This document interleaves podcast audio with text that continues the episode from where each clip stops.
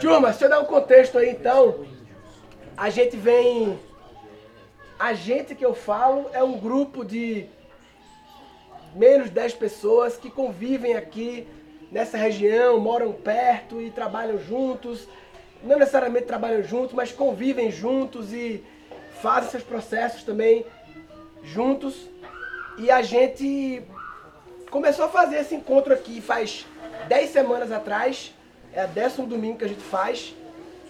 De chamar algumas pessoas aqui para passar um domingo aqui. E que em algum momento do domingo a gente senta aqui, sem muita hora definida, consagra cacau e vê o que se manifesta a partir daí, conversas e tal, enfim, no flow. Hoje, excepcionalmente, além desse momento que quando acabar, vai ter um outro momento com dança com cacau. Pela primeira vez vamos fazer, a Isa e a Dani vão fazer um momento de todo mundo dançar de olhos vendados, sei lá como é que vai ser. Eu acho que vai ser assim, né?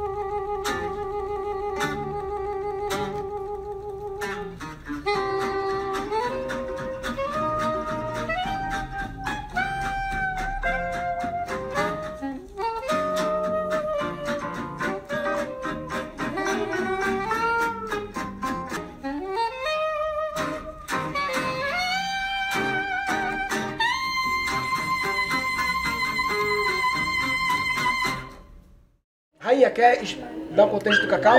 Sim, eu sempre apresento Cacau, mas estou na presença da minha amiga, que também é minha mentora, Noelle. Então eu sempre apresento, dessa vez eu queria que ela trouxesse a perspectiva única dela para todos e chamassem todos a beber o cacau.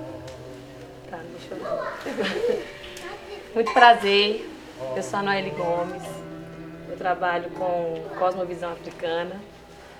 E eu contei hoje para Murilo, na verdade eu perguntei para Murilo se ele sabia o que, que o cacau representa para a minha linhagem. E eu contei para ele que a gente toma o cacau, especialmente os mais novos, tomam o cacau para aprender o que é auto-perdão. A gente toma o cacau para ter espaço no coração. E o cacau ele faz esse trabalho. É impossível às vezes a gente perdoar o outro, mas é muito possível a gente se perdoar por ter se afastado dos nossos caminhos, nossa própria essência. Então a gente trabalha o cacau diariamente, nem é uma. A gente não separa um dia, a gente trabalha por um longo período, se perdoando pelo aquilo que a gente sente, por aquilo que a gente precisa. É, então é um trabalho que a gente vem fazendo já há algum tempo, que é consagrar o cacau como um caminho para a abertura do coração, para que a gente tenha espaço de receber o que é nosso, de encontrar as pessoas que a gente precisa encontrar, de abrir espaço para o novo, mas também da gente retomar a nossa essência e através do coração. E eu convido vocês a tomarem o cacau hoje nessa, nesse sentimento de auto-perdão. Qual é o perdão que você precisa se dar para que você esteja aqui com mais presença, sem tanta culpa, sem tanta vergonha de às vezes ter saído da sua estrada, de ter se desconectado das suas raízes. Então, te convido a se perdoar e tomar esse cacau que é tão sagrado pra gente. Arroz.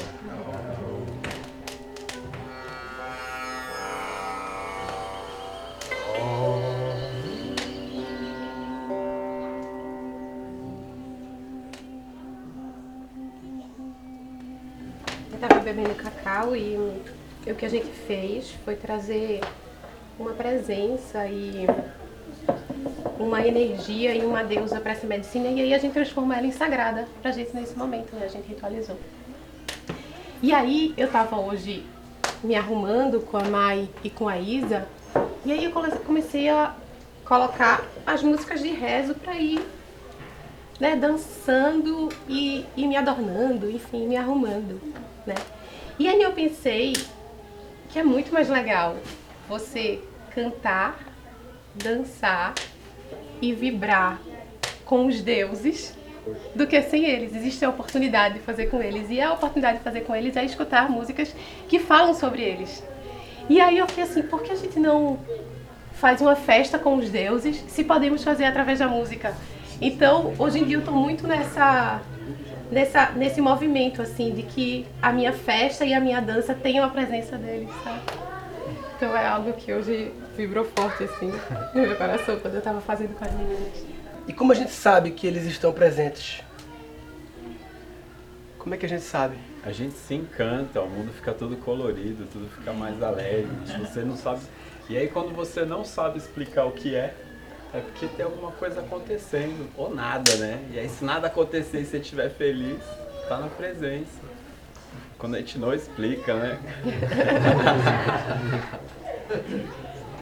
Eu me sinto muito conectada com o divino quando eu olho muito para minha humanidade. Eu gosto muito de ser humana. Eu acho que é uma das coisas mais bonitas que a gente pode ser. Porque é leve. Aí a gente canta, a gente dança, a gente ri e fica encantado. Então eu tenho sentido muita presença da minha parte divina e do divino que habita em tudo mesmo. Eu acho que é nos momentos que eu estou mais vulnerável e humana, nas coisas mais simples do meu dia a dia, quando eu tomo banho, eu sinto um divino tão bonito, porque eu estou em presença. Então eu acho que eu tenho sentido o divino, eu acho que na minha presença diária das pequenas coisas. Eu acho que quando eu beijo minha filha e falo com ela que eu a amo, é pra escola, assim, eu adoro falar que eu amo ela e ela fica muito possessa. Porque ela falou, já sei. Mas eu quero pecar pelo exército. Deixa lá no exército também. Mas é porque eu sinto é nesse momento divino, assim, é, eu acho que ele habita quando a gente lava a vasilha e canta, sabe? Não sei se vocês têm essa presença de lavar as coisas e cantar e rir. Eu acho que o divino, eu sinto ele ali. Nessa, nesse momentinho. Quando você canta, você sente divino também, Dani? Quando eu canto, eu sinto divino. Mesma música que já cantou várias vezes? Mesma música que eu já cantei várias vezes. Eu acho que cantar é, me, me ensina uma coisa, que é você achar o sagrado em tudo que você está cantando. E você está cantando sempre aquilo que você está sentindo. Porque você só consegue cantar aquilo que você está sentindo. Mesmo se você vai cantar pela segunda vez, pela terceira, pela milésima vez a mesma música, você não pode dizer que você vai cantar ela se você não sentir e cantar, né? E para fazer isso você encontra o sagrado dentro. Então é muito lindo, assim, eu, eu, eu amo isso que você falou, assim.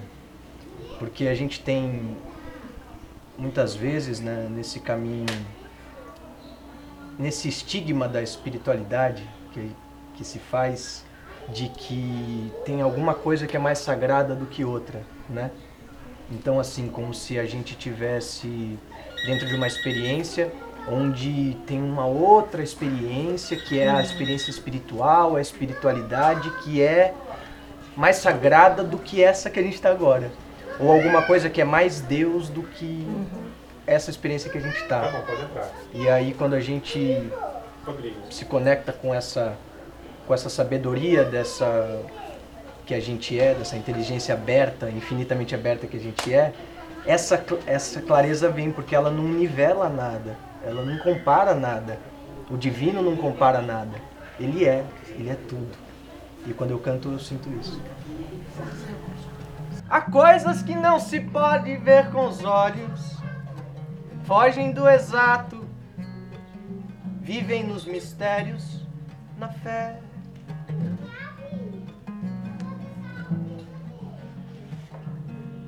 E antes que uma luz lhe ilumine, você deve entender. São como tesouros, pedras raras, carregam milagres escondidos por aí. E antes que uma luz lhe ilumine, você tem que ser livre, livre. Não pode haver limites, não deve existir fronteira que ser livre admite um plano sem nó nem beira. Dentro da verdade a farsa razão no maior engano a dor que te faz carcaça também te faz ser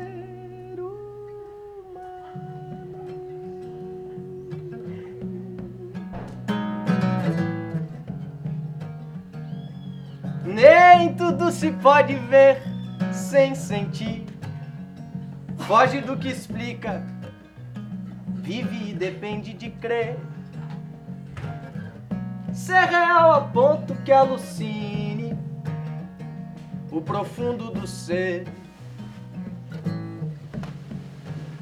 Se entrelaça em tudo que há por dentro, joga nos desertos, não se sabe bem onde está.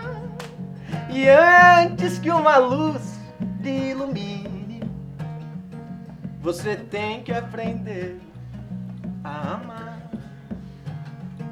De amarras todas soltas, não se pode ir. Sozinho, nessa entrega não. A volta, nem a meio do caminho. Toda escolha é um elo forte quando se é o próprio júri. A fé nunca fecha os cortes sem que antes lhe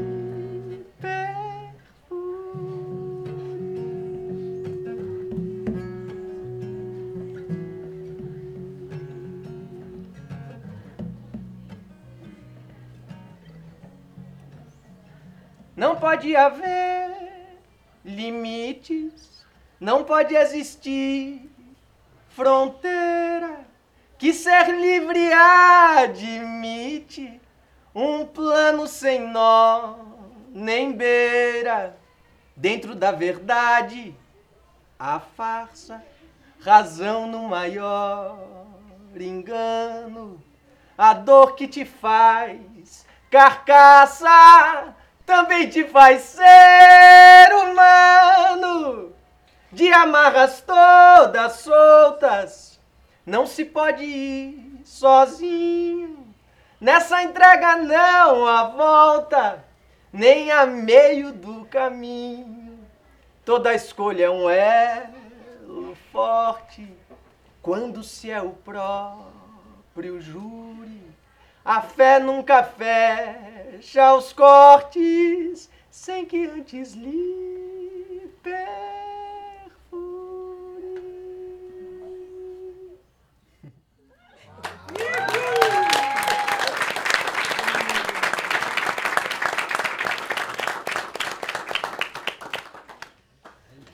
Cada grupo tem um voz e violão que merece. Glória. Glória! Eu tenho não perguntado não, eu tenho observado mesmo. Porque às vezes eu vejo que a maior expressão do divino é a nossa própria humanidade, assim, a gente tentou separar tanto, né?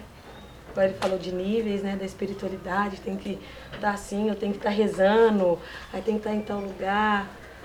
Mas você já viu algo mais divino do que o humano?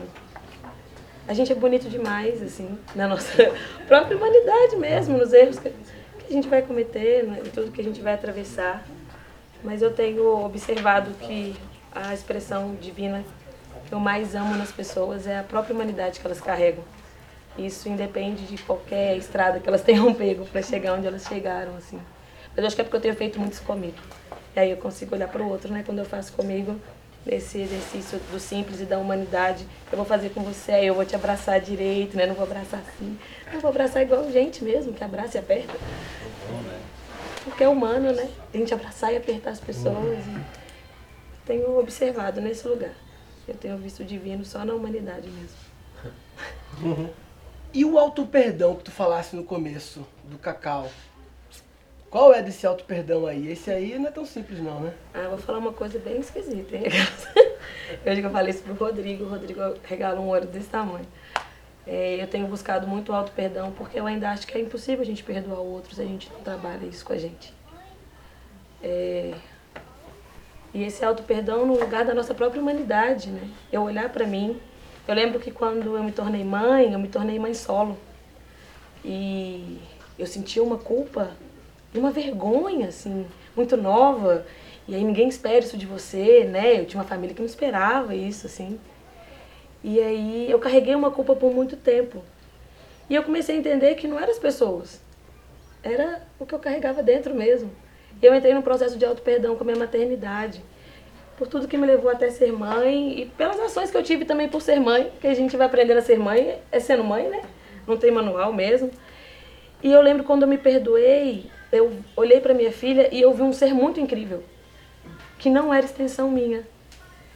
Eu não acho que filhos são extensões. Eu acho que eles são ponte para algo muito maior. E eu comecei a trabalhar e buscar esse auto-perdão. Por que ninguém falava de auto-perdão? E quanto mais eu me perdoava, mais meu coração se abria. E mais humana eu me sentia. Engraçado. Ó, oh, tá rimando. E mais humana. Já deu uma letra. Já deu uma letra. E mais humana eu me sentia. E quanto mais humana eu me sentia, eu achava tudo mais bonito e mais leve.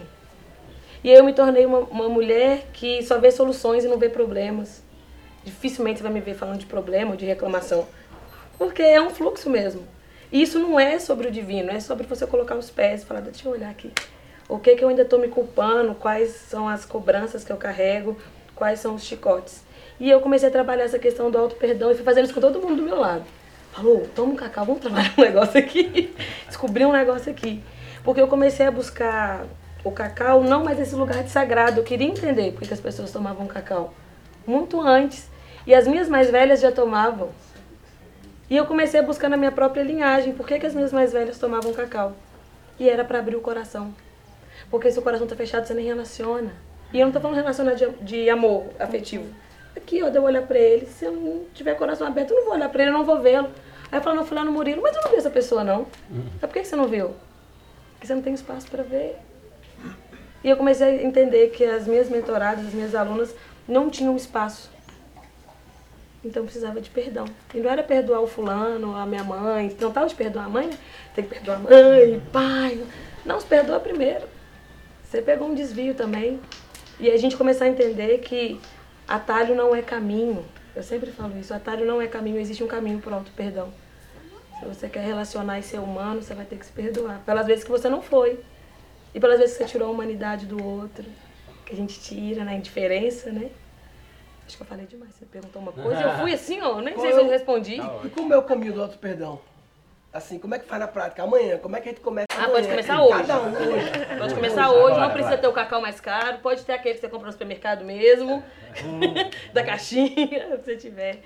É, eu faço da seguinte forma: eu faço o cacau em jejum, de manhã, eu acordo, eu vou pra cozinha e aqueço, eu vou falar bem mineirês, um dedinho de água, boto uma colherzinha de chá pequenininha de cacau.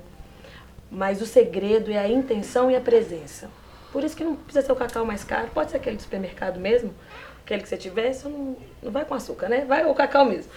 E aí você bota ali uma colherzinha e você vem com a presença.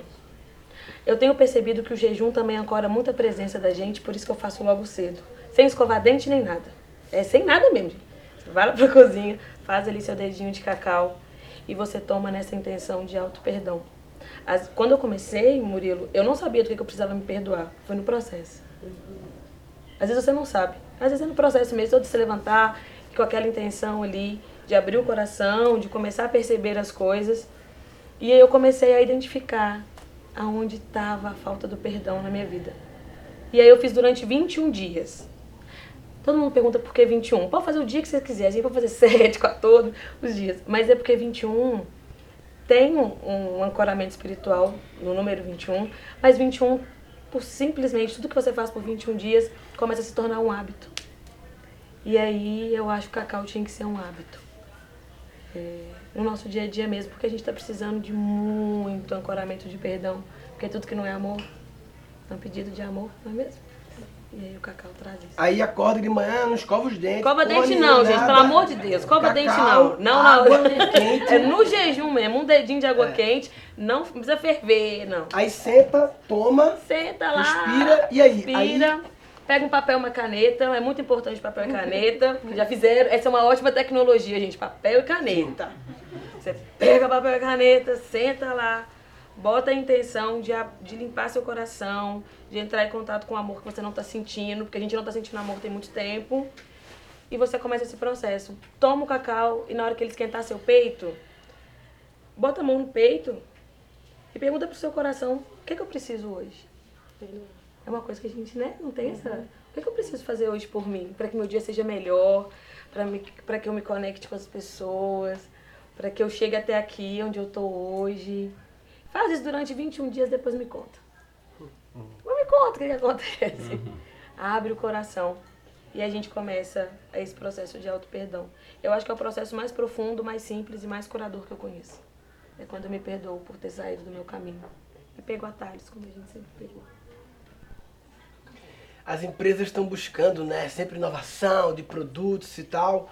E eu acho que as inovações vão vir muito do mundo sutil, Sim. do mundo subjetivo, né? Eu fiquei imaginando, Marcela, convenção Cacau Show, novo produto, nova linha, linha do perdão. Olha isso agora. Cacau Show agora trabalhando o perdão. Aí daqui a 30 anos vão dizer, o que, que mudou a história? O que mudou a história foi quando a gente entrou no mercado do perdão.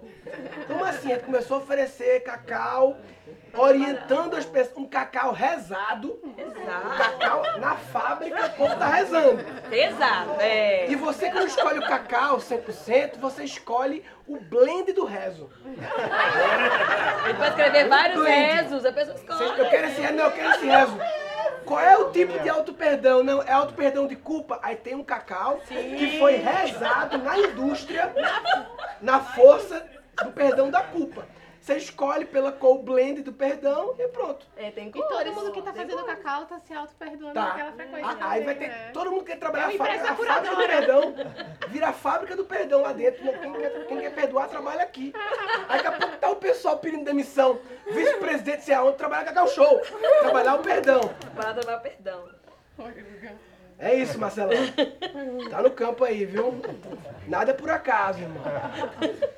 O Marcelo trabalha no Cacau Show. O pai dele, o Alexandre, já veio aqui no, no, no Cacau Flow também. Então, nada é por acaso. Veio hoje pra ouvir isso, viu? É, a gente.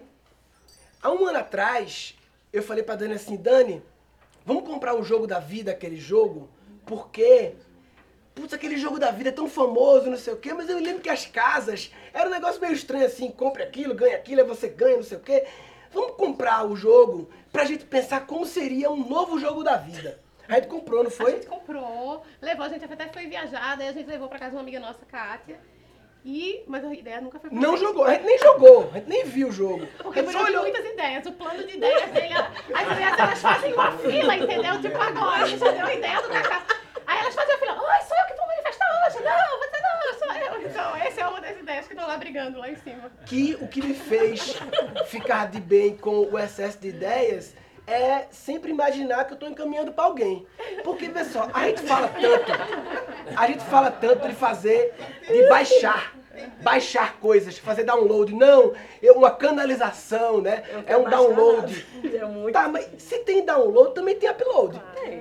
O que só Então, acontece. quando eu penso numa ideia e eu sei que eu não vou realizar, eu imagino que estou dando upload para nuvem a nuvem Então, sagrada, porque a internet, tudo é uma cópia do que já existe num outro plano. Então o que é a internet? Eles copiaram o esquema de funcionamento do universo. Até os nomes imitaram nuvem, porque literalmente o campo de informação está na nuvem. Aí chamaram de nuvem, download e upload. Então eu tenho uma ideia, eu dou um upload para a nosfera, que é como eu gosto de chamar, para que outra pessoa lá na Turquia faça o Receba. download. né?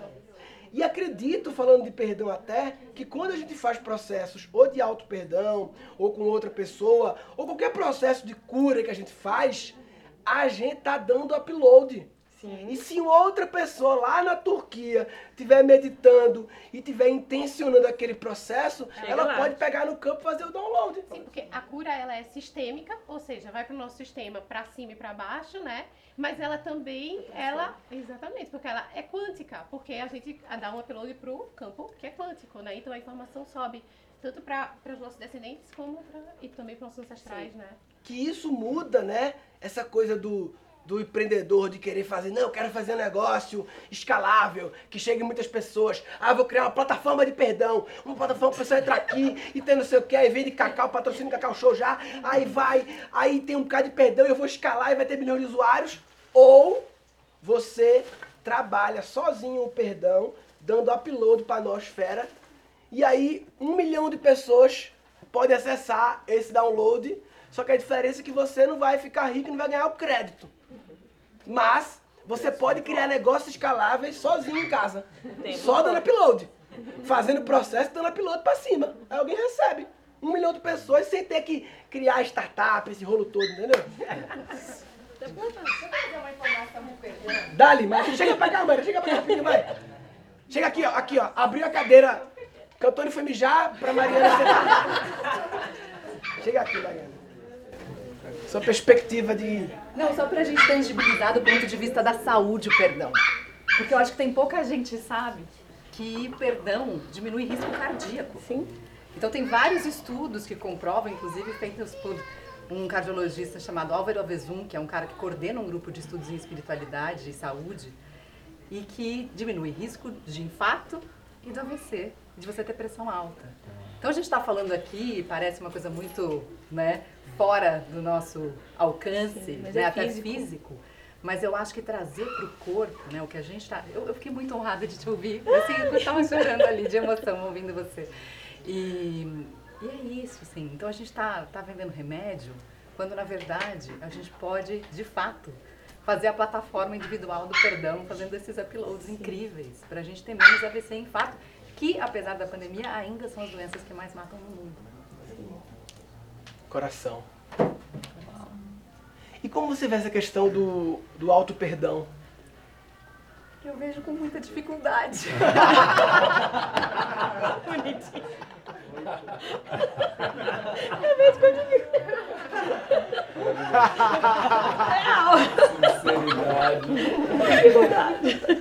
Muito!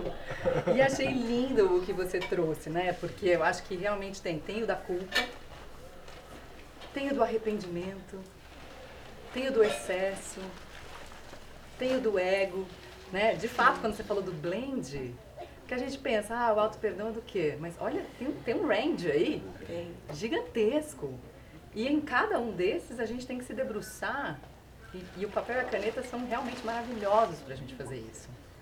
Porque a cada dia vai ter um novo, assim. Estou falando, 20 faz 21 dias pra você ver o que que sai. É. E aí você vai se entendendo mesmo nesse lugar, né? É. Qual é o perdão que eu preciso? E eu acho interessante também você fazer o micro, né? O micro perdão, assim, com qualquer coisa que de alguma forma você acha que não foi. Então você fala, me perdoe, né? Eu acho difícil a gente falar, às vezes, olhando pra alguém e falar, me perdoe. Olha, verdadeiramente, olha pra alguém e falar, eu te amo, né? E aí depois vem o arrependimento de não ter dito, né? De não ter olhado para aquilo daquele lugar. Então, eu acho que o, o mini perdão faz a gente depois ir abrindo espaço para as perdões mais difíceis de serem perdoados. Posso, posso aproveitar para me perdoar aqui no campo? Aham. É, eu, hoje eu só canto. né? O que eu faço é na vida é cantar, mas eu tenho um lance muito forte com a minha voz. É, eu sempre usei a minha ex-namorada para me esconder enquanto eu me apresentava. Depois que eu terminei com ela, eu comecei a usar só o instrumento. Eu sempre tive uma questão com a minha voz. Tem algumas, tem um amigo meu que está aqui, ele sabe, ele acompanhou o processo. E eu fiz uma primeira vez eu cantei sem um instrumento. Eu estava numa cerimônia e aí na força eu me senti protegido o suficiente para cantar sem o instrumento. Me arrisquei a fazer isso recentemente numa outra experiência e eu vou fazer isso agora com muita consciência, perdoando isso que existe aqui, que eu nem sei o que é, mas. E eu vou fazer isso de improviso, porque não tinha nada. Você tá acolhido, irmão. Me sinto.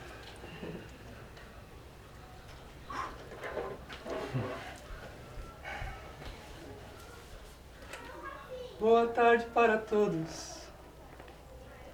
Estar aqui é um prazer. Meu nome é Felipe Espério, mas podem me chamar de Fê. Terceira vez que faço isso e já estou me acostumando. Porque falar pra mim é pouco, não me basta. Preciso me expressar cantando. Tem duas coisas que eu faço e representam quem eu sou. A música é uma delas. E a outra é viver assim, no flow. E um detalhe importante que aprendi sobre improviso é que além de ser gostoso, sempre arranca um sorriso.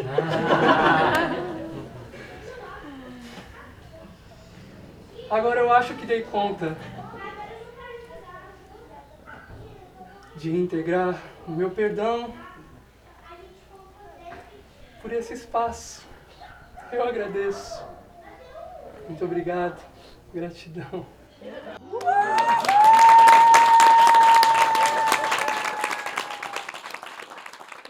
Você sentou do meu lado e eu preciso te contar. Seu improviso foi incrível, nem sei o que falar. Foi tão bonito assistir, cantar tão gostoso. Porque eu sei que é difícil e foi muito corajoso. E é por isso que agora, agora eu me arrisco. Que palavra mais difícil? Então pra rimar eu pisco. É por isso que eu te digo, do fundo do coração, que você se perdoou e tem a nossa gratidão. E só para terminar, eu lhe digo, meu irmão, um empresário na Turquia vai vender cacau do perdão.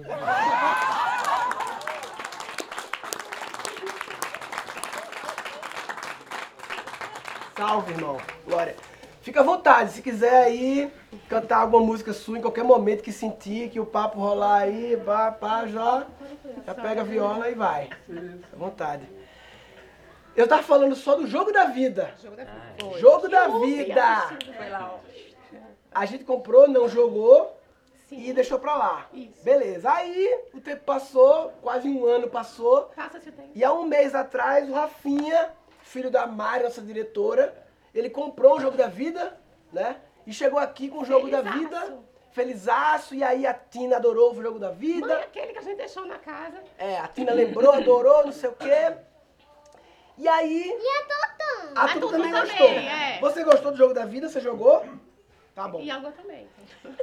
E aí, porque uma semana depois Uhum. que o Rafinha trouxe o jogo da vida, chega nos Correios uma caixa. Quando eu abro, Marra Lila, o jogo da vida. Falei, Danou-se!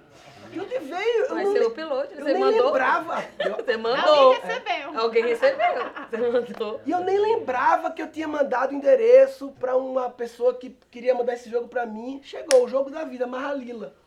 E aí a gente jogou aqui e hoje eu joguei com o criador do jogo. Cadê Nixon? Chega aí. Senta aqui, senta aqui, Nixon. Senta, encosta o lugar aí pra sentar. Pega o jogo aí, não. Pega, pega o jogo. E aí hoje eu joguei com o Nixon, que criou essa versão, porque é um jogo que tem dois mil, três mil anos dos Vedas e enfim. E aí tem várias versões. Ele criou uma versão E hoje joguei com ele e o desafio que eu trouxe foi um desafio de perdão.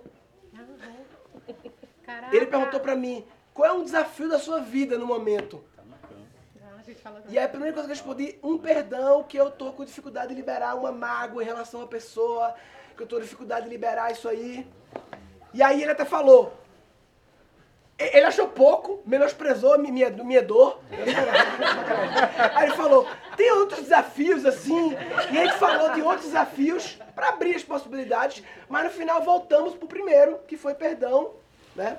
canto. Quer trazer algo sobre esse assunto perdão? Que é, o perdão no Mahalila, ele é a maior espada do jogo. O Mahalila, ele tem... Deixa eu falar um pouquinho do, do Mahalila para vocês, né? O Mahalila é um jogo indiano que tem mais de dois mil anos.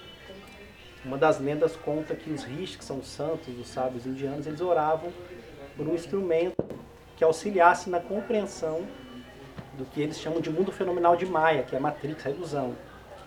E eles foram orientados, eles ficaram três anos em silêncio nas montanhas, concebendo esse jogo. Então ele tem dez espadas e dez serpentes. As espadas representam virtudes maiores e as serpentes alguns vícios. Curiosamente, a maior espada e a espada que atravessa o tabuleiro todo é a espada do perdão. E é a maior espada do jogo, o maior poder desse mundo. Porque na essência do, do drama tá a culpa. Porque toda criança, aliás, antes de ser criança, unidos à fonte, nós somos o próprio amor. Mas quando a gente entra em Maia, nós esquecemos de quem somos e desejamos ser amados. Em algum momento, é parte desse jogo, esse desejo da criança ele não é atendido. E aí que entra a culpa, porque a criança ela entende que ela não foi amada porque tem algo de errado com ela. É, começam os dramas, a raiz do- dos dramas está na culpa. Obviamente no desejo de ser amado, mas na culpa de na de- no, dese- no desejo de pertencer, de ser amado. O pai e a mãe é o mundo da criança. Em algum momento esse anseio não é atendido. E essa culpa se instala. E essa culpa se instala é, como uma infecção né, na psique que se desdobra em muitos mecanismos. Então, se eu sou culpado, se tem algo de errado comigo, eu vou me punir antes que a vida me puna. É ali que nasce a autodestrutividade. Então, realmente, o trabalho com perdão, não por acaso, é a maior espada do jogo, né?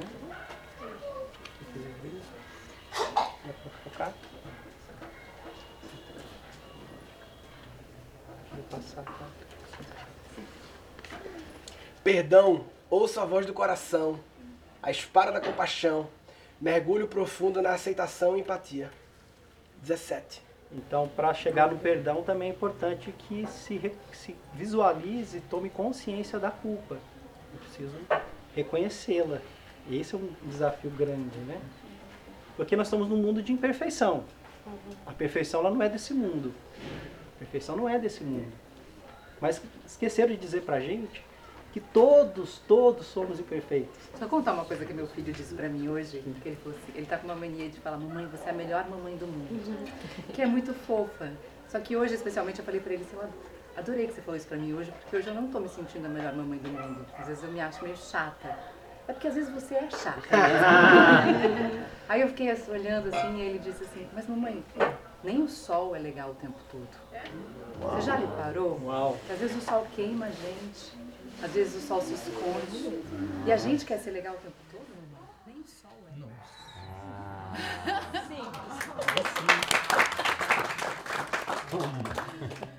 Tu sabe que eu digo pra Tina, que ela é mais velha, né? A Tonton ainda não tenho- tive essa conversa. Mas a Tina eu já tive. Eu coloquei ela na minha frente e falei assim, filha, é seguinte. Eu falei perdão antes de qualquer ato, assim. Então eu já joguei a energia do perdão. Eu falei, filha, é o seguinte. Sou tua mãe, mas eu tô aprendendo a ser tua mãe contigo. Então não veio de fábrica, saca? Então é é a experiência que vai me aperfeiçoando. E tu é minha parceira nessa relação. Vamos estar juntos por muitos e muitos anos. Então eu quero te pedir humildemente para quando eu errar contigo, tu me comunica, mãe, tal coisa não foi legal. E aí eu vou te pedir perdão, eu vou dizer, filha, perdão, imensamente. Como é que a gente junta?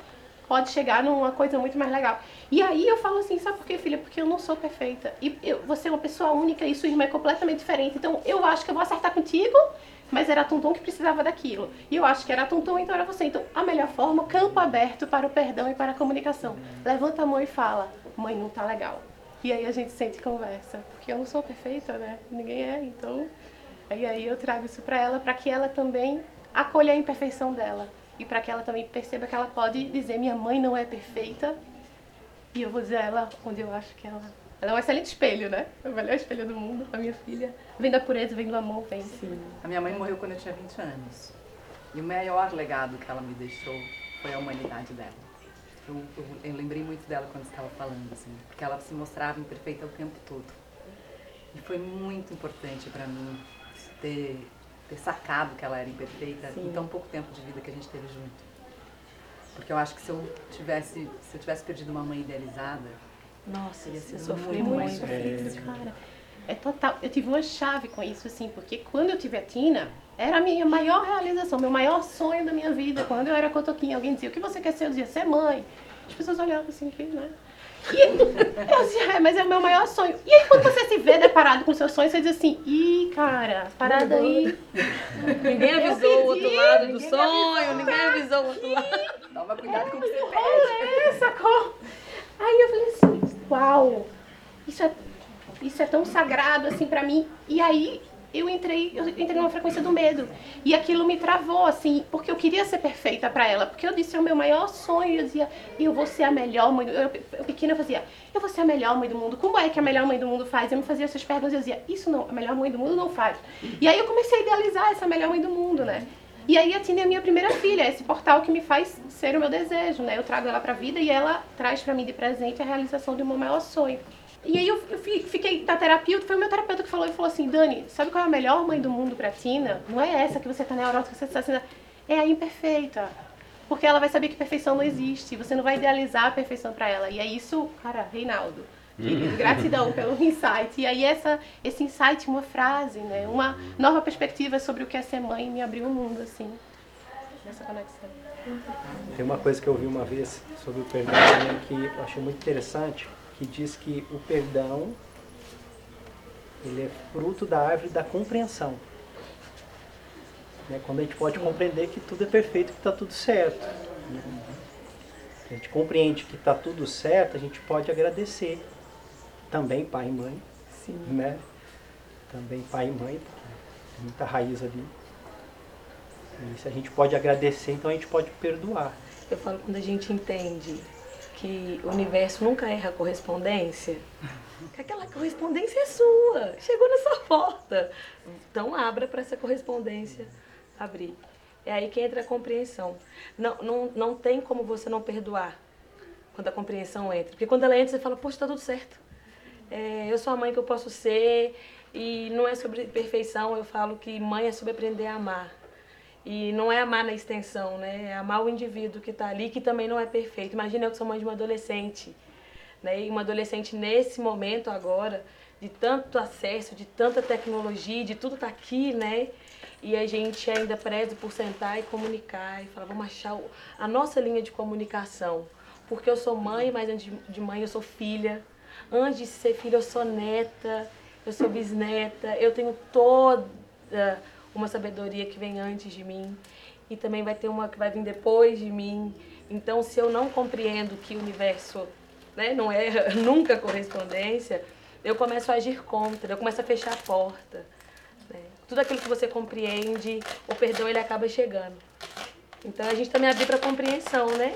Que tudo é humano, tudo. Um adolescente é humano, né? Na, na, adolescência, nos desejos, nas imperfeições, nos impulsos, nas falas também. E a gente vai acompanhando e vai amadurecendo.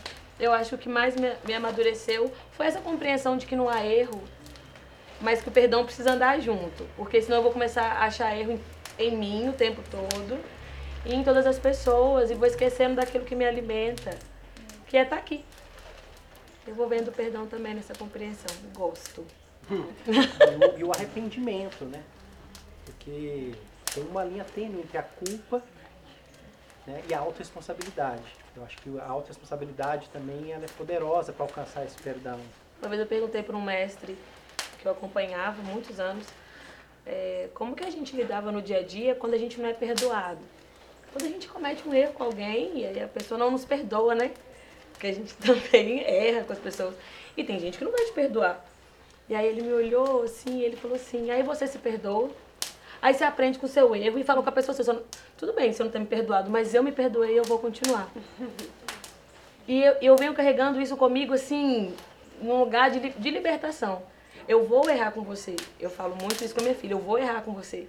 E às vezes eu vou te atravessar de uma forma que você pode nunca me perdoar. Porque eu sou humana. eu posso te machucar. Mas eu não vou, eu não vou parar no meu erro. Eu vou me perdoar, eu vou arrepender, eu vou compreender o que eu fiz, mas eu vou continuar. Essa para mim foi a grande virada do perdão. Que o outro não precisa me dar absolvição para que eu continue a viver e a melhorar e evoluir. Eu posso me perdoar, mas eu tenho que entender o que aconteceu e o que eu fiz. Perfeito. E a gente caminha. Lindo. Não é? Mais ou menos isso. A pessoa que não te perdoa é porque ela não se perdoa também. Aí é um processo né? dela, né? né? Sim. Um outro nível. Aí você entende também que a pessoa tem os processos dela, mas eu não preciso ficar parado onde eu errei, porque a gente vai errar. Até com quem a gente ama. Às vezes a gente erra mais com quem a gente ama do que com as outras pessoas. E aí a gente se perdoa. E aí eu entendo aonde foi que eu errei. E eu me perdoo naquele momento. Porque eu também dei o melhor que eu podia dar com o que eu tinha. Ou também dei o pior que eu podia dar com o que eu tinha. Porque isso acontece também. E eu me perdoo e sigo. Eu acho que perdão hoje foi bonito, né? Bom, Tá bom. vou ler a carta do perdão aqui do Mahalila. Carta 17. Daia. Daia é onde está a maior espada do jogo, a espada da compaixão. Ela leva você diretamente para o último chakra, a casa 69, Brahma louca, Brahma louca. Brahma louca. O plano do absoluto. Daia também a casa do perdão, que é irmão da compaixão. Muitas vezes o jogo alerta para a necessidade de desenvolver autocompaixão. Porque se não temos compaixão com a gente mesmo, não temos com o outro. Para isso é importante ter coragem de expor sua fragilidade, tanto para o outro quanto para si mesmo. A compaixão é uma energia amorosa que se move na direção da fragilidade do outro. É estar junto com o outro na sua dor, no seu desafio. É um mergulho de profunda aceitação e empatia. A compaixão, assim como o perdão, produz milagres. É um poder que nos leva a um nível maior de amorosidade, o amor incondicional. Daia também nos fala da necessidade de renunciar ao perfeccionismo, lembrando que sempre temos escolha. O livre-arbítrio é uma dádiva da compaixão divina. A própria criação é uma expressão da compaixão do Criador. Nós somos seres divinos, você é um ser divino. Eu tive a oportunidade de entrevistar uma das maiores pesquisadoras de autocompaixão do mundo, chamada Kristen Neff. E ela é uma mulher que tem uma história incrível, porque ela é mãe de um filho com autismo. E ela estava estudando compaixão, mas não no lugar da autocompaixão, ela estudava compaixão. Até que ela foi brincar num parquinho, levou o filho dela para brincar. E aí estavam todas as crianças brincando e o filho dela naquele comportamento típico de uma criança com autismo. E ela começou a se sentir muito mal e invejar as outras mães, querendo ter aqueles filhos normais. Né? E, e aí ela falou, cara, eu estudo isso e estou num lugar de invejas, me punindo por querer, né? e aí sentindo culpa por querer e por querer mal o meu filho, ou por querer que meu filho seja diferente. Não, tem alguma coisa errada aí. E aí ela se debruçou sobre o estudo da autocompaixão. E ela chegou numa, numa fórmula que eu acho linda porque é muito simples para a gente trabalhar a autocompaixão.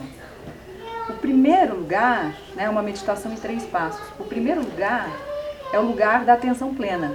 É o lugar de você se dar conta daquilo que está acontecendo. Então tá, estou aqui num parquinho, estou querendo que meu filho seja diferente do que ele é, estou olhando para as outras crianças brincando de um jeito que talvez eu quisesse que, elas, que ele brincasse, mas ao mesmo tempo eu estou sentindo isso dentro de mim de um lugar desconfortável. Esse é o primeiro lugar, é assim, é reconhecer a situação que você está. O segundo passo dessa meditação é você trazer o sentimento da humanidade. Porque quando a gente entra nesse lugar, a gente pode entrar no vitimismo total, assim, cara, isso, eu, só eu tenho esse problema. Por que, que Deus fez isso comigo? Por que, que eu estou levando esse castigo? E quando a gente se conecta no lugar da humanidade, a gente saca muito rápido que esse é um problema que não é só nosso. Tem muitas outras pessoas passando por desafios ou muito parecidos ou pelo menos semelhantes. E isso, pelo estudo dela, começa a diluir aquela sensação do peso da situação que a gente está inserido. Então só aí você já tem um passo muito importante dessa diluição desse sentimento de que é com você que está acontecendo. Cara, não é com você. Não é só com você. E o terceiro passo, que eu acho que é muito difícil para boa parte das pessoas, que é a gente falar com a gente de um lugar gentil. Que a gente tem o dedo na nossa cara apontado assim o tempo todo. E aí ela, ela faz um exercício né, de como é que você falaria sobre essa situação com a pessoa que você mais ama no mundo. Até que, quando treino, você começa a ser a pessoa que você mais ama no mundo. Que é um, é uma processação, né? Mas para você deixar a crueldade que você tem com você mesmo de lado e você conversar com você naquele lugar do acolhimento, como se você pudesse ser seu melhor amigo, sua melhor amiga. É muito potente. Hum, acho que é um exercício, assim.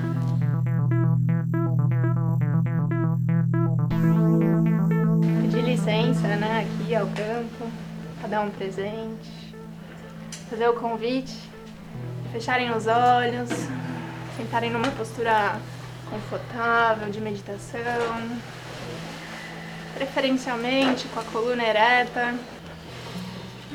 Quem quiser inspirar pela narina, inspira, solta pela boca. Pra gente começar a liberar as tensões, as preocupações, se permitindo estar no aqui no agora, no momento presente. Quando você sentir, procure começar a respirar apenas pela narina. Inspirando o ar, enchendo o pulmão, enchendo o abdômen. Exalando o ar pela narina. Esvaziando o pulmão, esvaziando o abdômen. Se conectando consigo mesmo. Se conectando com a sua respiração. Como é que você tá no dia de hoje? Como é que tá a sua respiração no momento presente? Percebe seu corpo? Percebe a sua mente? Sem negar qualquer pensamento, qualquer emoção que vier. Apenas acolha. Convido você a colocar sua mão esquerda em cima do coração e a mão direita em cima do abdômen. Respira. Percebe o ar que passa pelo teu abdômen. Percebe o ar que passa pelo pulmão. Nota o que acontece quando você inspira e quando você exala. Inspira profundamente, enche o teu abdômen, enche o teu pulmão. E quando você exalar, esvazia. Se conecta com a sensação de estar pleno. Se conecta com a sensação de estar vazio.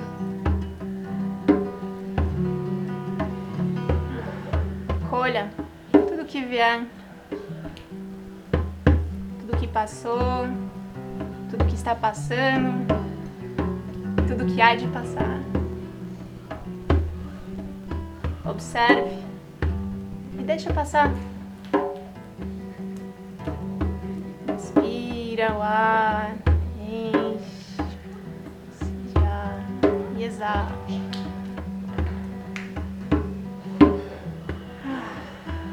Faça essa troca com a natureza. Ela agradece. A cada vez que você exalar o ar, entrega para o universo as suas dores, as suas questões internas, as suas dúvidas, as suas preocupações. Quando você inspirar, inspire o amor, inspire a paz, a alegria. Nada mais do que isso importa. O resto é criação. É lila. É a brincadeira de Deus. Então inspira. Tudo que há de bom na natureza, ao teu redor, em você. E exala, solta tudo aquilo que não te pertence.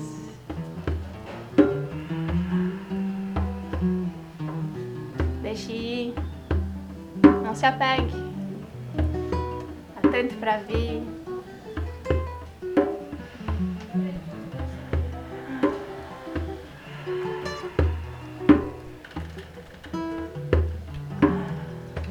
Aproveita esse momento também e mentalize as pessoas que você ama, os familiares, os amigos, conhecidos que você tenha carinho e até mesmo os desconhecidos. Você nem sabe que os ama, mas no fundo sim. Se existe alguém que você tem que perdoar, pensa nessa pessoa também, se ela te fez alguma coisa, ou se você a fez alguma coisa. Entrega para o universo, exala esse ar.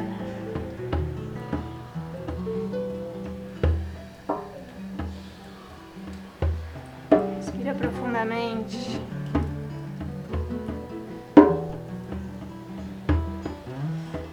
Sinta a vibração do seu coração.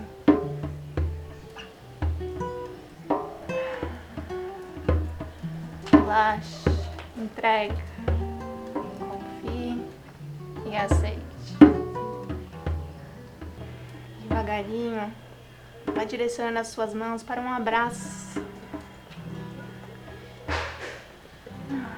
Aproveita este momento para se dar um abraço gostoso, se perceber, se sentir.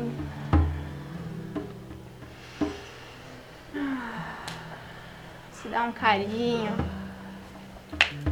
um chamego. Quando foi a última vez que você se deu um abraço, que você se deu um carinho, que você falou para si mesmo: Eu te amo, eu me amo, eu sou linda, eu sou divina. Aproveita para fazer Só o isso agora. silêncio que falou mais alto. Foi a voz do coração. Falou mais alto. Qual a voz, qual a razão? Foi a voz do coração. Só o silêncio que falou mais alto. Qual a voz, qual a razão? Vou pedir a lua pra me iluminar. Vou pedir o sol para me clarear. Vou pedir as estrelas para brilhar. Brilham no céu. Vou pedir a lua pra me iluminar. Vou pedir o sol para me clarear. Vou pedir as estrelas para brilhar. Brilham no céu. Só o silêncio que falou mais alto. Foi a voz do coração. Só o silêncio que falou mais alto. Ah, qual a voz, qual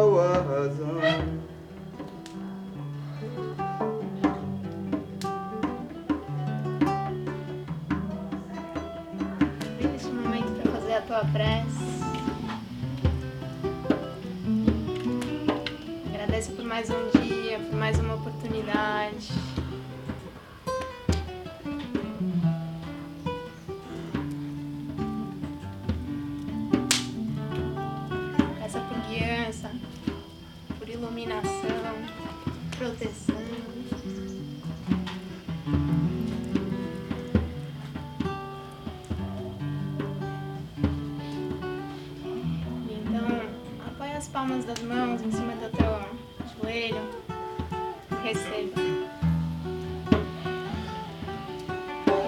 se permita receber. Porque o universo tem muito a te dar.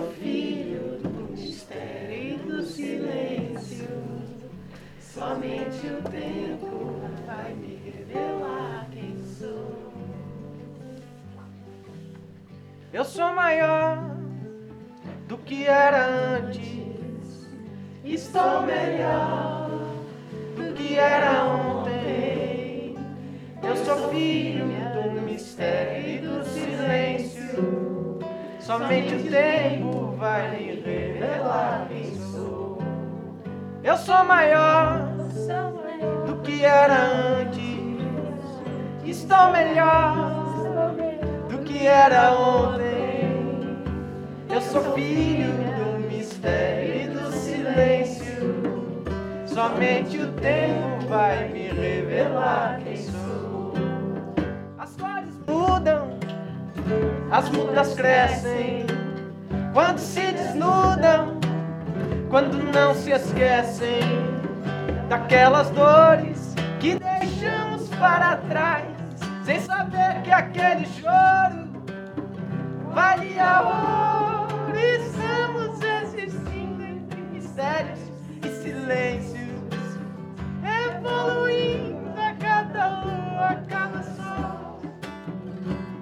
era certo ou se errei, se sou súdito, se sou rei, somente atento à voz do tempo saberei.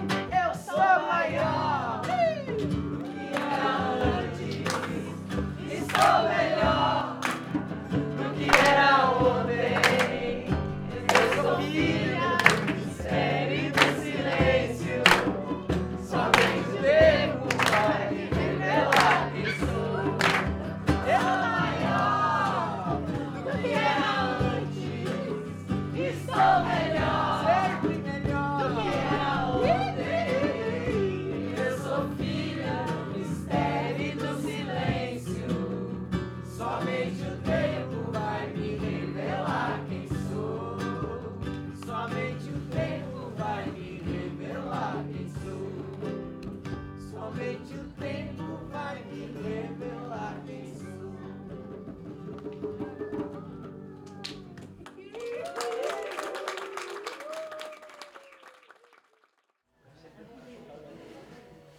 aqui o João e o Alfredo do Acre, família da nossa grande mestra Dona Francisquinha, lá da tribo Chauandaua.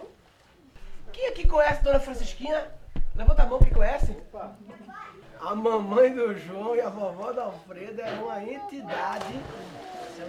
Conhece Mariana, Dona Francisquinha? Maravilhosa, maior parteira do Brasil. Milhares e milhares de partos. Segura bem teu bem. Faz magia. Fica lá no ar. Fica lá no Acre, mas de vez em quando ela vem pra cá fazer uns partos. E só pra jogar no campo também, um dos grandes sonhos dela, né, João? É fazer uma casa de parto lá em Paraty. É isso? Não é esse projeto que tem? É, Casa de parto natural, né? Casa de parto natural porque ela tem uma experiência de milhares e milhares de partos na vida inteira, desde que ela era criança, né? Ela já ajudava e ela tem esse sonho de, de transmitir esse conhecimento, experiência dela para outras pessoas, para não ficar só com ela, porque ela é uma. Eu faço, quando eu faço, eu acompanho, que eu vou fazer o parto, eu acompanho um mês todinho. Um mês antes, né, da mulher entrar no, no mês de ganhar neném. Aí depois que ela ganha, eu ainda fico mais sete dias cuidando dela, cuidando do neném, ajudando a amamentar, porque às vezes fere o peito da mulher, né? E eu ajudo para não acontecer isso. Aí eu não parei mais de viajar assim, de para fazer o parto. Porque eu sempre falo assim, que para mim um parto é muito importante, é uma coisa de muita responsabilidade, mas para mim é, quando o neném nasce, eu renasço junto com, com aquele bebê. É tanto que muitas vezes a pessoa fala, Dona Francisca, a senhora não fica velha? Eu digo, é porque as crianças me ajudam a rejuvenescer.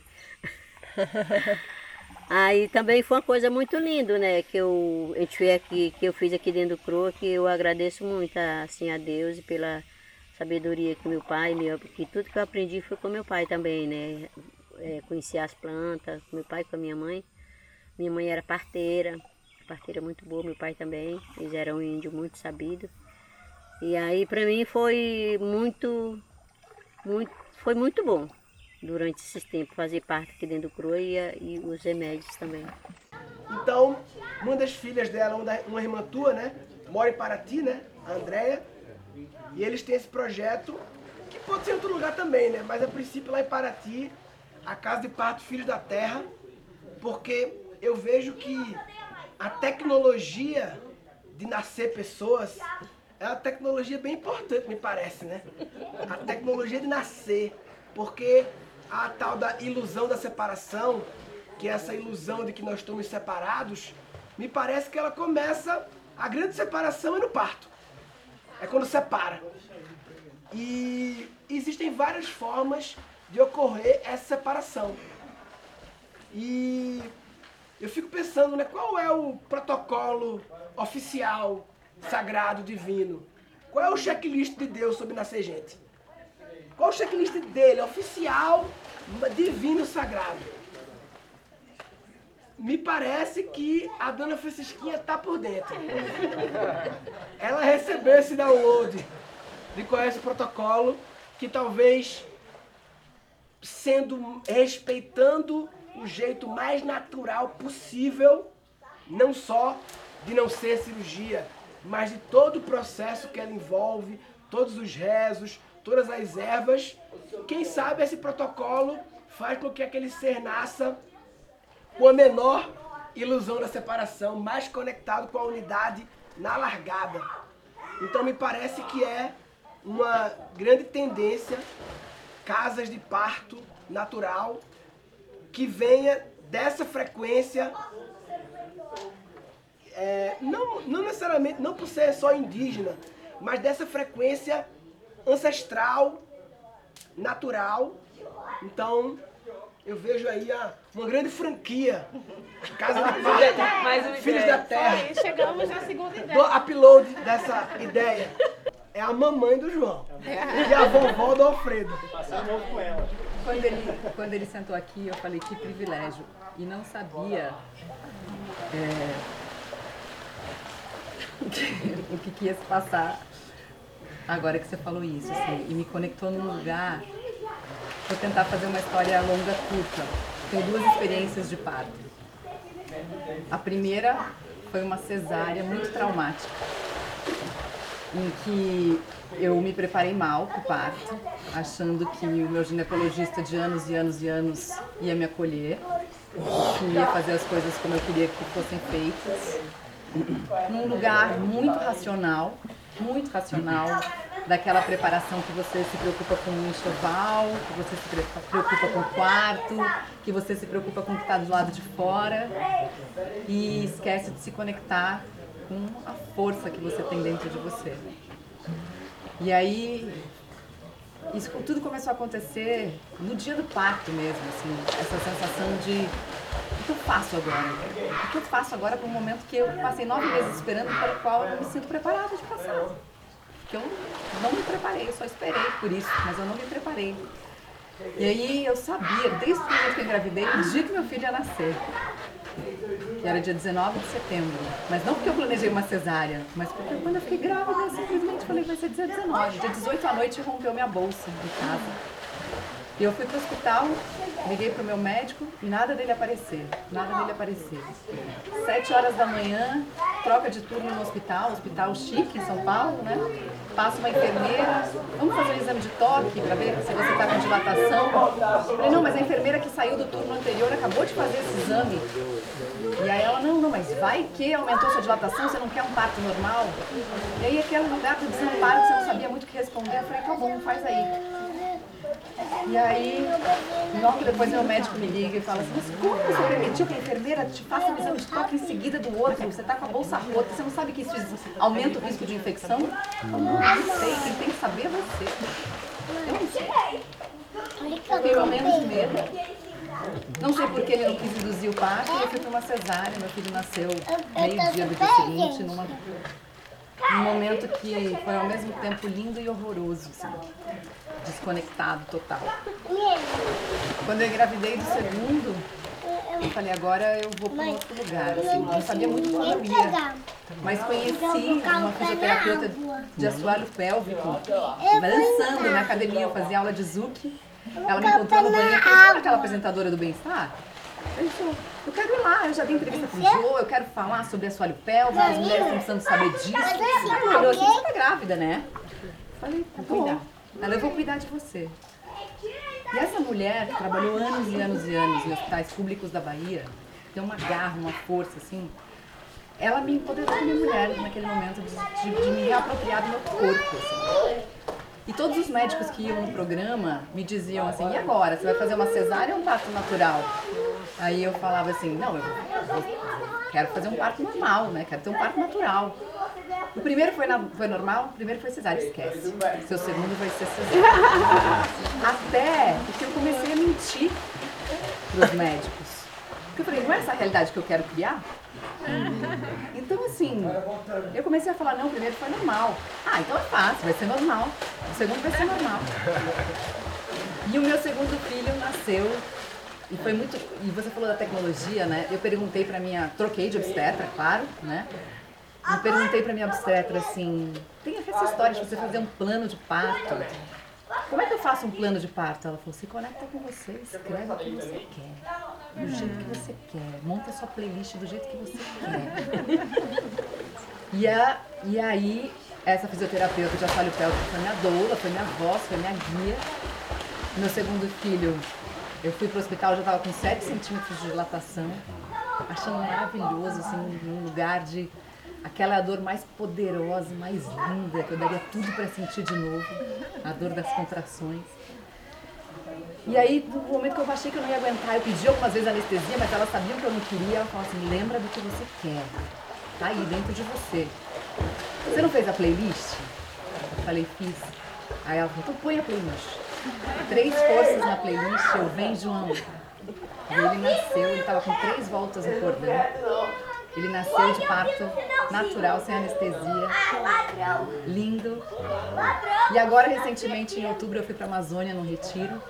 Estava fazendo um trabalho voluntário, pintando uma escola. E de repente vem um dos organizadores do retiro e fala assim, tem uma mulher entrando no vale de parto. Eu vou. E eu tô com esse negócio no campo de querer ser doula desde o meio do ano. E foi um dos momentos mais mágicos, porque a gente estava. Assim, ela estava a 5 horas da comunidade dela. Ela tinha 18 anos, a mãe. E. E aí foi só o lance de assim: alguém tem uma malinha aí de bebê, porque a gente não sabe para onde a gente está indo. A comunidade se organizou, quem tinha filho pequeno juntou. Fomos para vendinha, pano, álcool, alguma coisa. Ninguém tinha nada, papel higiênico. Eu empresto meu lancha.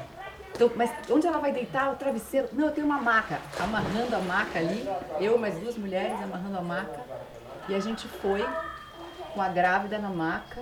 A mãe da grávida estava muito brava por ela ter saído de casa naquele dia que ela estava. Assim, elas estavam distantes. E aquilo me doeu, como a avó da criança estava distante.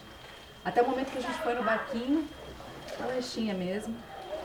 E já medindo as contrações, né? De um em um minuto. Eu falei, caraca, e agora? Ninguém, ninguém teoricamente sabe nada de fazer. Só que naquele lugar da floresta, a gente passou pelo meio da floresta, assim, foi como se a grande mãe tivesse dito assim, já é. Tá, tá aqui, tá aqui. E eu, que tive duas experiências muito distintas das pessoas falando no ouvido, né, coisas enquanto eu estava no trabalho de parto, fiquei o tempo inteiro me perguntando o que, que eu posso falar para essa mulher para não atrapalhar o trabalho dela. Só, só, só me faz falar o que eu, assim... E aí eu só disse assim, a floresta está dizendo que já está tudo bem. Nessa hora, a avó dela, quer dizer, a avó da criança, pegou na mão da mãe. E nós três outras mulheres que estávamos ali no campo começamos a chorar. Foi a certeza da cura, assim. Quando a gente chegou, depois de 50 minutos na voadeira, né? A gente parou um carro, falou, meu irmão, é o seguinte, ou você empresta esse carro que a gente vai dirigir, ou tu vai levar. E aí ele levou para o hospital, o bebê nasceu, também estava com voltas no cordão, ou seja, a gente não recebeu o que fazer. E a gente recebeu a foto da bebê no dia seguinte.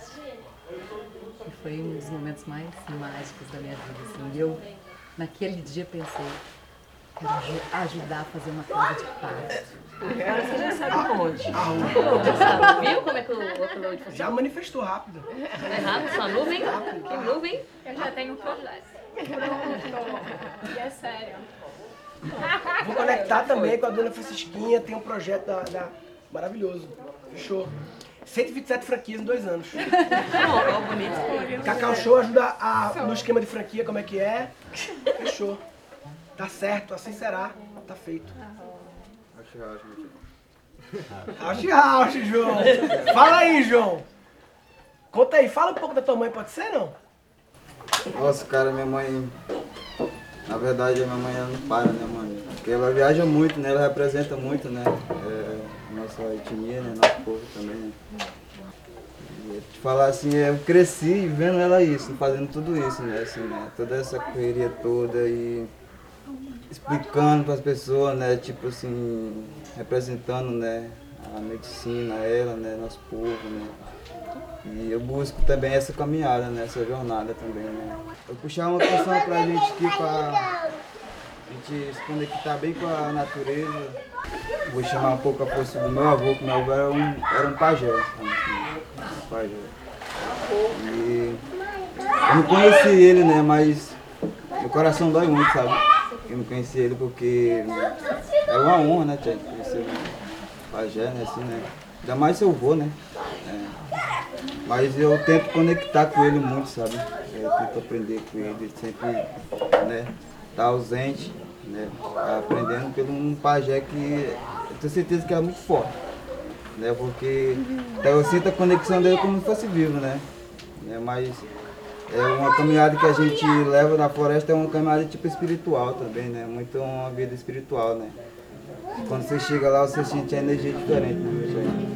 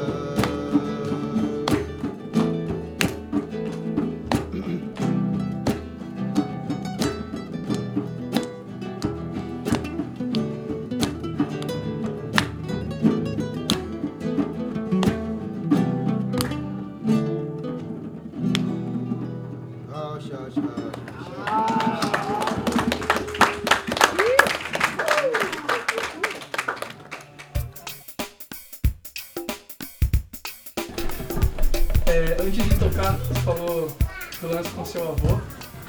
É, eu também tenho um lance muito massa assim com meu avô, porque esse violão aqui era dele. Ele nunca tocou, tipo, ele sabia dois acordes, assim. Eu acho que ele comprou só pra deixar, pra eu estar aqui agora com vocês, sabe? É, e sempre que eu levo esse violão aqui pra fazer qualquer que seja a apresentação, eu sempre lembro dele, tipo, e trago ele aqui comigo, sabe? A força dele aqui comigo. Inclusive, no último evento que eu fiz, no ano passado, teve uma menina que veio falar comigo depois. No começo da apresentação, ela conversou com o namorado dela e ela falou assim: Meu, tô olhando pro Felipe, tô vendo um, rosto de uma pessoa mais velha, tá estranho. E aí no final da apresentação, eu falei: Ó, o violão do meu avô tá aqui e tal, não sei o que, eu sempre tá. Aí contei a história e ela veio contar pra mim: Ela falou assim: Meu, não sei quem é o seu avô, mas assim, tava aí mesmo, sabe? Tava junto. Há um tempo eu fiz um trato comigo.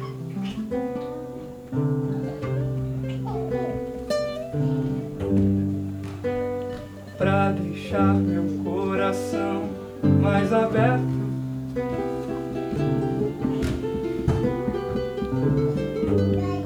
E mesmo que ele se sentisse aflito.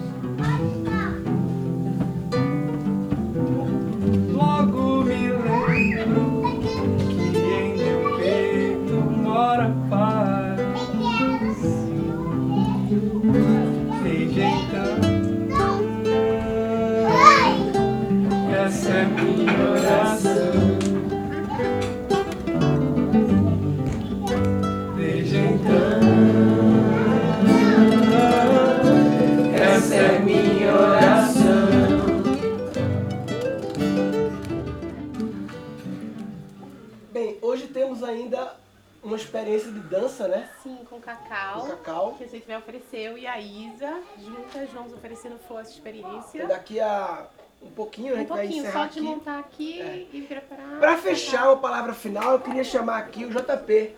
Ele tem uma empresa chamada New School, uma, uma escola de cursos é, focado na, na periferia, na quebrada, em que ele traz assuntos, inclusive sobre medo, sobre ansiedade, assuntos emocionais, sutis, com a linguagem da quebrada, feito pela galera da quebrada e em forma de dramaturgia maravilhoso. Ele tinha, é uma espécie de porta dos fundos da educação da quebrada.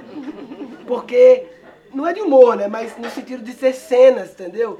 Então vai lá, o cara fala, mano, não sei o que, aí mostra um moleque com raiva, falar de raiva, um moleque puto com raiva, que aconteceu um negócio, não sei o que, corta. Aí eles conversam sobre o que é a raiva e tal, então.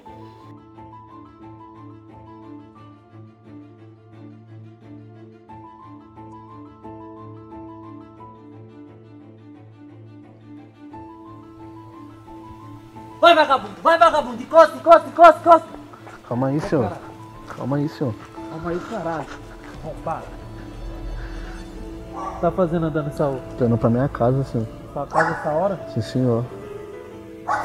Tem passagem? Não, senhor. Uma? Só cigarro. Só cigarro? Certeza? Sim, senhor. A rua aqui escura, você tá ligado, né? Vira de frente aí pra mim, passar. Tá com o telefone aí?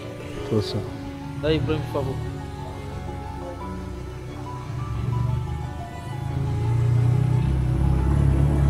Essas mensagens aqui. Nada não, E senhor. aí, você tá ligado o que acontece com você, né? Precisa disso aí Tá com não, senhor. Tô, senhor. Dá aí pra mim. Segura aí, Steve.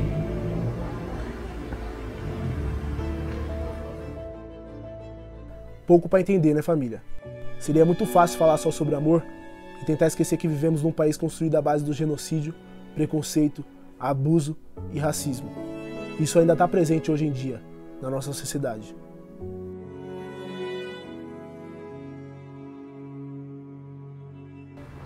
Infelizmente o barato é louco e do lado de cada ponte as coisas são sinistras. Quem conhece e vive a rua sabe. Sentimentos como ódio e raiva se tornaram comum. Quando você faz algo para alguém, ali você está plantando uma semente. Quando você sente ódio por alguém, junto com esse sentimento vem outros, como rancor, ressentimento, inveja.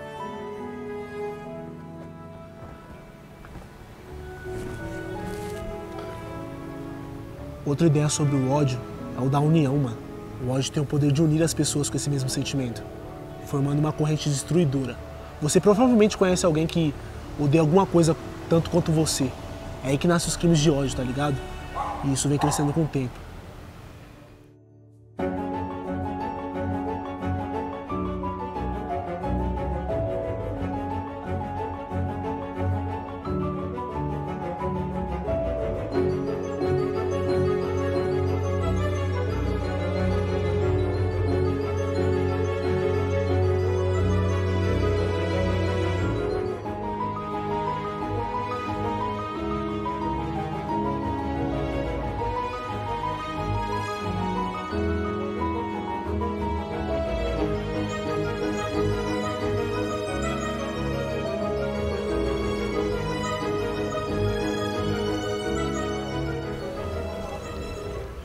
Que o sentimento ruim toma conta, tá ligado?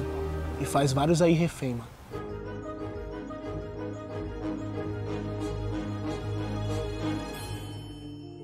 Ódio pra mim é um sentimento muito ruim, que, que faz a gente fazer várias paradas. Nós pode até se arrepender mais pra frente, tá ligado? Que o ódio, mano, fala pra você, é um sentimento muito ruim, mano. Faz o mesmo sentido, irmão. O ódio e a raiva, tá ligado? Porque os dois tá ali, ó, lado a lado, irmão, tá ligado? Teve uma neurose, você teve uma discussão, a raiva vai passar querendo ou não ali, tá ligado, irmão? Você vai chegar, você vai chegar a trocar umas ideias, ver o melhor ângulo, tá ligado? Pra você se resolver com a pessoa, tá ligado, irmão? Vai passar, mas o ódio, o ódio, tipo, vem pique comendo o seu coração, pai. Quando vai ver, você já tá como? Alienado ali naquele ódio, quer fazer uns bagulho, tá ligado? Que não convém, tá ligado? Por causa que é o quê? Coisa de momento, é coisa da sua cabeça, tá ligado, irmão? Que, mano, se deixar levar, parça, você pode fazer muitas besteiras, muitas coisas erradas, tá ligado? E, parça, papo reto, ódio, mano, tenta descartar o máximo da sua vida, mano, que é só coisas boas que nós quer pra nós, né, mano? Pra favela também.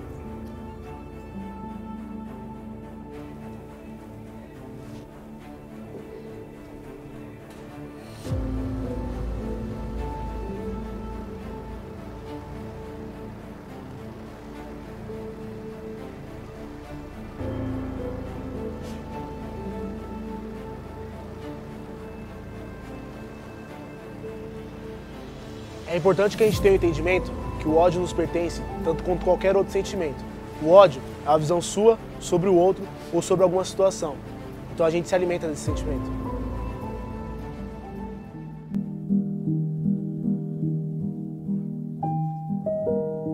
Hitler foi um cara na história que usou do ódio e da frustração do seu povo para criar uma cultura de ódio contra negros e judeus. Fez do ódio uma corrente, um elo que levou a Alemanha a guerras. Se nós não tivermos umas ideias fortes e um autoconhecimento sobre nós mesmos, a gente vai acabar fazendo parte de uma sociedade que abraça as ideias dos outros, sem nem saber se essas ideias são nossas. A tal massa de manobra, que juntas por um só sentimento, se destrói.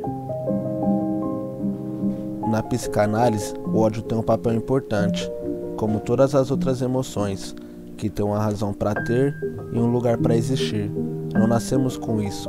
Ele nasce de ideias e sentimentos que nós mal entendemos, de uma visão nossa equivocada do próximo. A porofobia é uma palavra nova, que é o ódio contra as pessoas pobres, a desvalorização e a desumanização do nosso povo. O ódio nasce a partir de uma negação. Em uma frase de Luiz Felipe Pondé, ele diz: É porque existem razões para odiar que devemos levar isso tão a sério. Se tem motivo, é porque algo vai contra seus princípios ou seus valores, ou sobre o que você acha que é certo.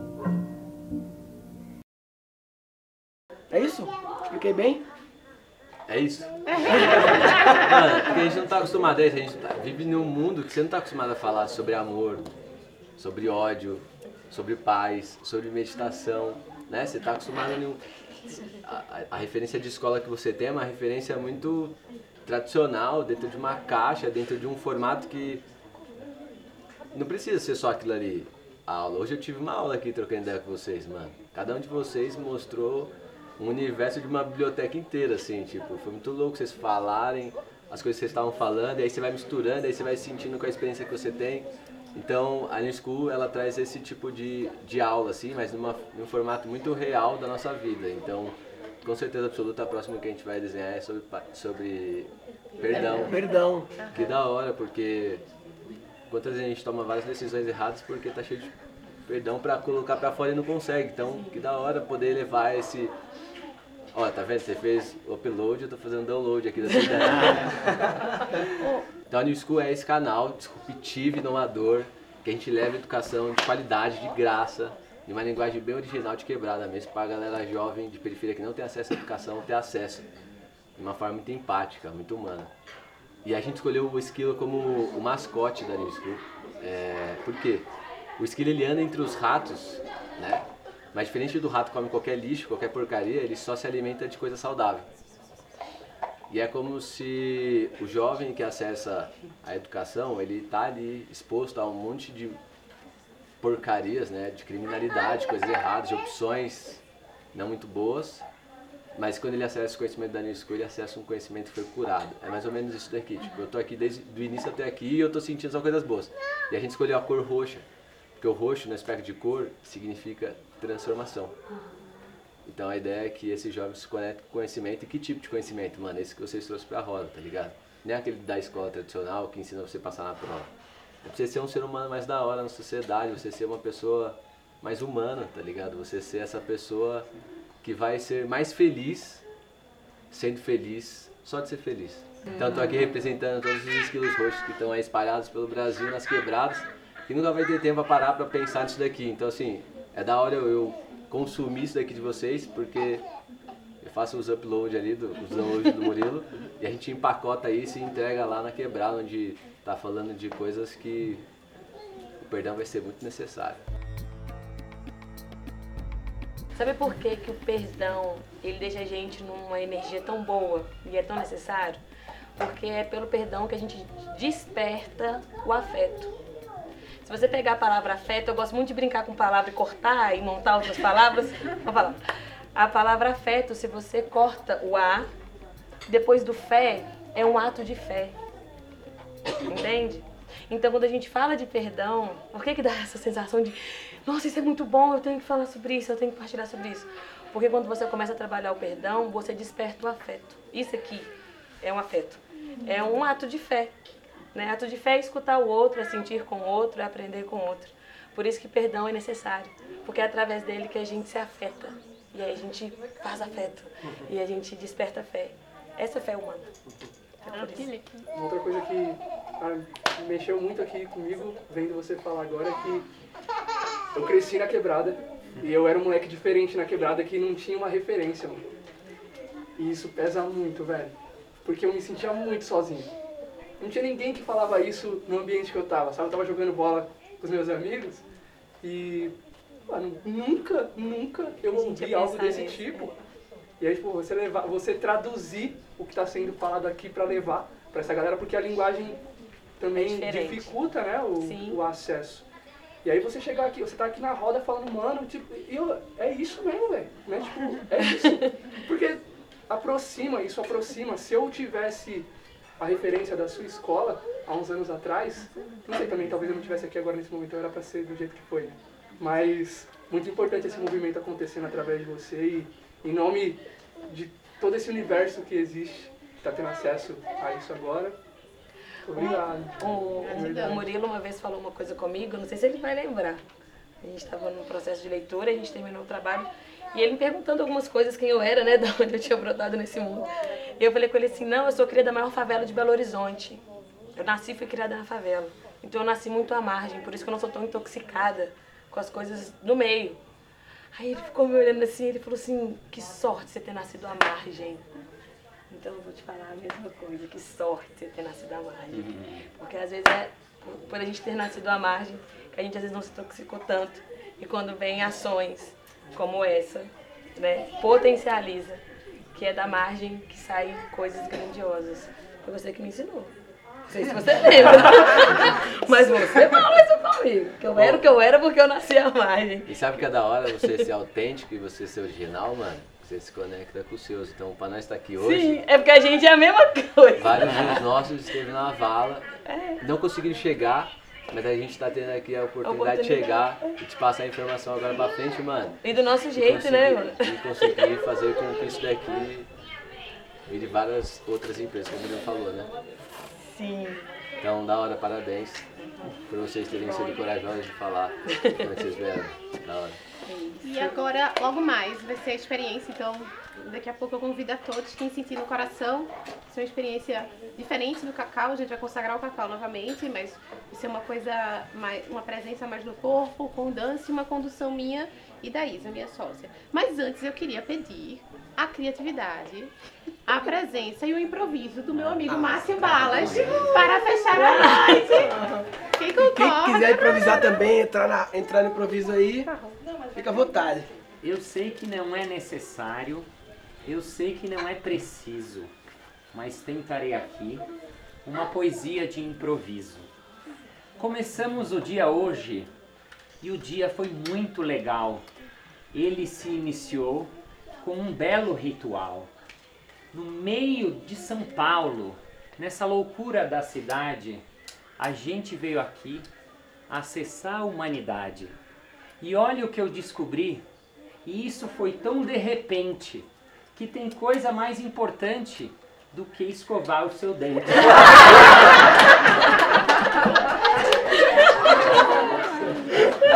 Isso foi muito bonito, isso foi muito legal, porque a gente consagrou, a gente bebeu o cacau. E então a gente colocou, colocou nossa intenção para receber o que vem, o que vem do coração. Depois a gente foi para um lugar melhor, porque de lá ali desceu alguém que é maior, alguém que é bacana. E tem também os moleque. A gente teve aqui nosso querido Danny Black. E claro, tudo continuou, porque isso não nos resta. Tivemos a sabedoria que veio ali da floresta. Tudo permeado, tudo com muito amor, com a citara e a música do nosso querido doutor. Ele que é muito incrível, ele que é muito bacana. Depois tivemos o depoimento da querida Mariana, que contou na segunda metade, logo ali no segundo quarto, que aprendeu qual é a beleza, a beleza de ter um parto. Então ela sentiu, porque veio do coração, propôs aqui pra gente a sua meditação, acompanhada de uma música, uma música que veio ao fundo, gente tocando e exprimindo algo muito profundo. E depois, logo na sequência, ele falou sobre a sua voz e presenteou a gente trouxe aqui os nossos avós. E antes de eu ir embora, antes da despedida, a pergunta que aqui fica, qual é o jogo da vida? Porque isso é uma escolha que a gente tem que olhar para fazer a pergunta para você, que jogo você quer jogar? E antes de ir embora, vou dizer para você, tivemos a presença ilustre do querido JP. Ele que é um cara incrível, ele que está na jornada, trazendo educação para a galera, para os manos lá da quebrada. E a gente aqui se despede porque hoje não é todo dia. Agradecendo nossa anfitriã, a Dani de Maria. E só para terminar, porque hoje não é todo dia. Agradeço ele que pensa sempre abrir uma franquia.